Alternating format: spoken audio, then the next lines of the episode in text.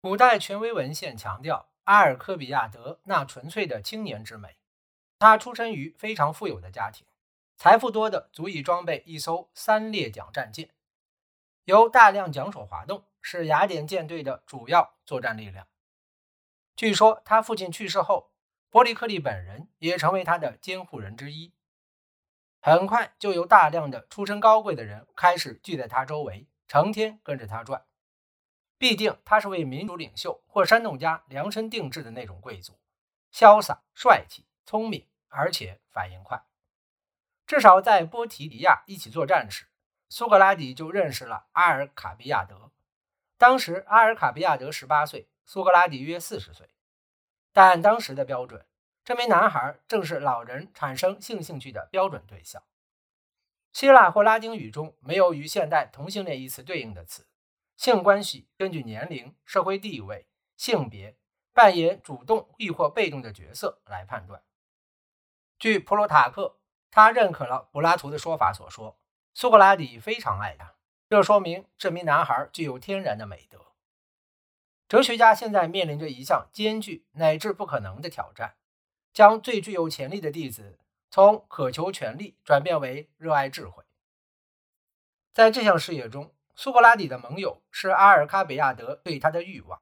令旁观者惊讶的是，美少年对丑老头百看不厌，但苏格拉底真与他睡觉时，阿尔卡比亚德对老师那超人般的自制失望了。我与苏格拉底睡觉时，起来的时候什么也没有发生。我就算是与兄弟或兄长睡觉，也不过就像这样。这段话来自《慧眼篇》。成了柏拉图式爱恋的经典形象。据柏拉图和当时的其他一些材料来看，苏格拉底非常典型的致力于控制不知厌足的肉欲，并将其引向精神对象。苏格拉底如何着手实施这一转变的，是《阿尔卡比亚德篇》的主题。这篇对话由一位古代匿名作者记下来，并列入柏拉图文集中，直到19世纪一直被广泛视为柏拉图思想的入门读物。和柏拉图现存的大部分关于苏格拉底的对话一样，《阿尔科比亚德篇》主要包括一系列简短的问题和回答，一般由苏格拉底提问开始。这里问的是年轻人有没有能力实现他赤裸裸的野心。你想使你的声誉和影响力遍及全人类。苏格拉底在对话中展开了对阿尔科比亚德的追问，旨在让他意识到自己的既定目标。他真的确信。自己比其他人更好吗？他如何理解自己的优势？他表现的比其他人更公正吗？他更具有智慧吗？随着谈话的进行，这名神气活现的年轻人变得越来越困惑。我一定落入了极为古怪的境况。你问我问题时，我首先想到的一件事，然后又想到别的事了。如果阿尔卡比亚德如此困惑，他怎么能想象让自己的影响力遍及全人类呢？难道你没有意识到我们的行为的失误正是出于这种无知，以为我们知道实际上并不知道的东西吗？阿尔卡比亚德拒绝接受这种推理的暗示时，苏格拉底让他相信我，相信德尔菲神庙的箴言，认识你自己。阿尔卡比亚德仍然疑虑，问苏格拉底究竟必须认识自己的什么？我们应当认识自己。这个命令是说，我们应当认识自己的灵魂。